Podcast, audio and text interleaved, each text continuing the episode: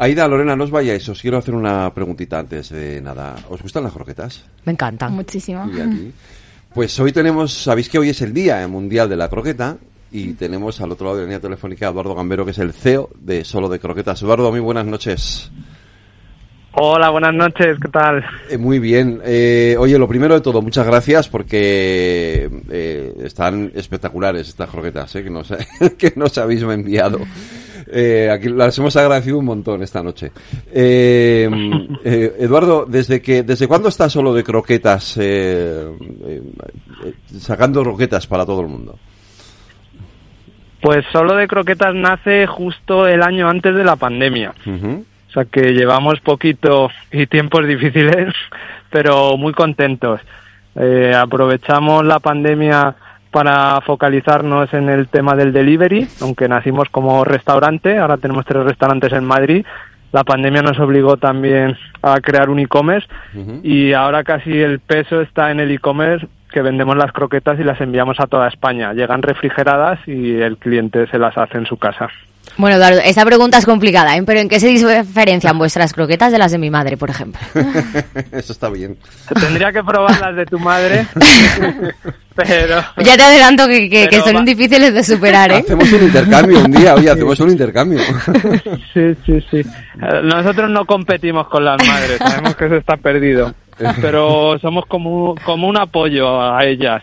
Cuando ya le pedís tantas que no le dan, pues ya dicen, pedir a solo croquetas. Bueno, a ver, mi madre las hace sobre todo de jamón, vosotros tenéis más sabores, Más. ¿no? Sí, nosotros tenemos casi, bueno, más de 30 variedades de croquetas y la gracia es que tenemos una representación de cada comunidad autónoma en forma croquetera.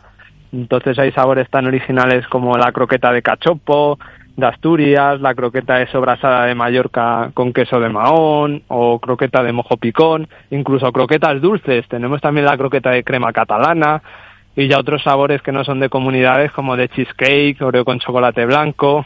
Al final todo puede ser croqueta. ¿Y cuál Ese es, es nuestro lema. cuál es el sabor que más triunfa? Pues el top 5 de este año ha sido en primer lugar la de cecina con queso gorgonzola y Mm, puerro, bueno. es la Sí, sí. representación de León, seguida muy de cerca de la de cachopo que os he comentado antes. El tercer lugar ha sido para la clásica de jamón, pero jamón de Monesterio.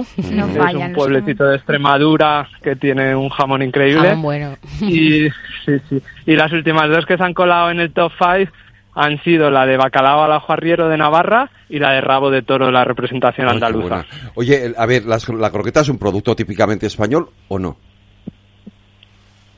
Eh, originariamente es francés, Claro. pero eh, típicamente es español. Nos vino a España con Napoleón y nosotros la mejoramos. Al final la croqueta de hoy en día en España, las variedades que tenemos nosotros, no tiene nada que ver ya con la croqueta originaria francesa.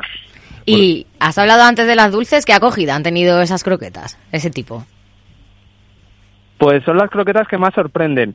De primera hay gente que una croqueta dulce tal, Mm. pero una vez las pruebas hay gente que viene solo a por croquetas dulces. ¿Pero esas se toman frías o calientes? Calientes, calientes. Al final, para que te hagas una idea, sería pues como un churro con chocolate, que es frito y, y Mm. dulce, o lo que podrían ser torrijas. O sea, si lo piensas, hay más postres que son fritos y dulces.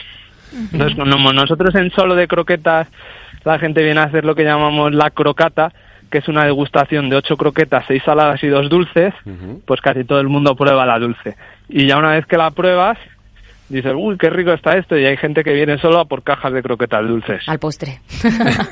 Sí, sí, sí, para el tenéis- postre, para merendar, Tenéis incluso en para mente- desayunar. ¿Tenéis en mente eh, incorporar nuevos sabores? Y si nos puedes hacer un adelanto. Estamos continuamente sacando nuevos sabores. Sacamos un sabor nuevo mensual y la carta está viva. Los sabores que más van triunfando son los que se quedan. Si alguno vemos que, que últimamente estaba tal, se cambian por los nuevos. Al final es una producción artesanal, hacemos pocas unidades de cada una y estamos abiertos siempre a retos que nos propone nuestra comunidad de cruqueteros y clientes que vienen a los locales. Entonces, es algo vivo. Pues el reto siguiente es ya hacer propuestas internacionales, no sé, una croqueta de risotto o de ceviche, por ejemplo, o cosas así, ¿no? No sé yo. ¿eh? Nos hemos atrevido con alguna, pero sí que es verdad que de, de momento casi todos son sabores nacionales, pero sí hemos hecho alguna de pollo tikka masala, Por ejemplo. eh, Teriyaki. sí, sí. tenemos la, sí, la croqueta de pizza, que es de provolone con tomate seco y orégano. Ay, madre mía. Qué Al bueno. final, Eduardo Bambero, muchísimas gracias por habernos atendido. Y ya saben, si no tienen madre, solo de croquetas. gracias. Adiós. Un abrazo. muchísimas gracias a vosotros, un abrazo fuerte. Hasta luego. Chao.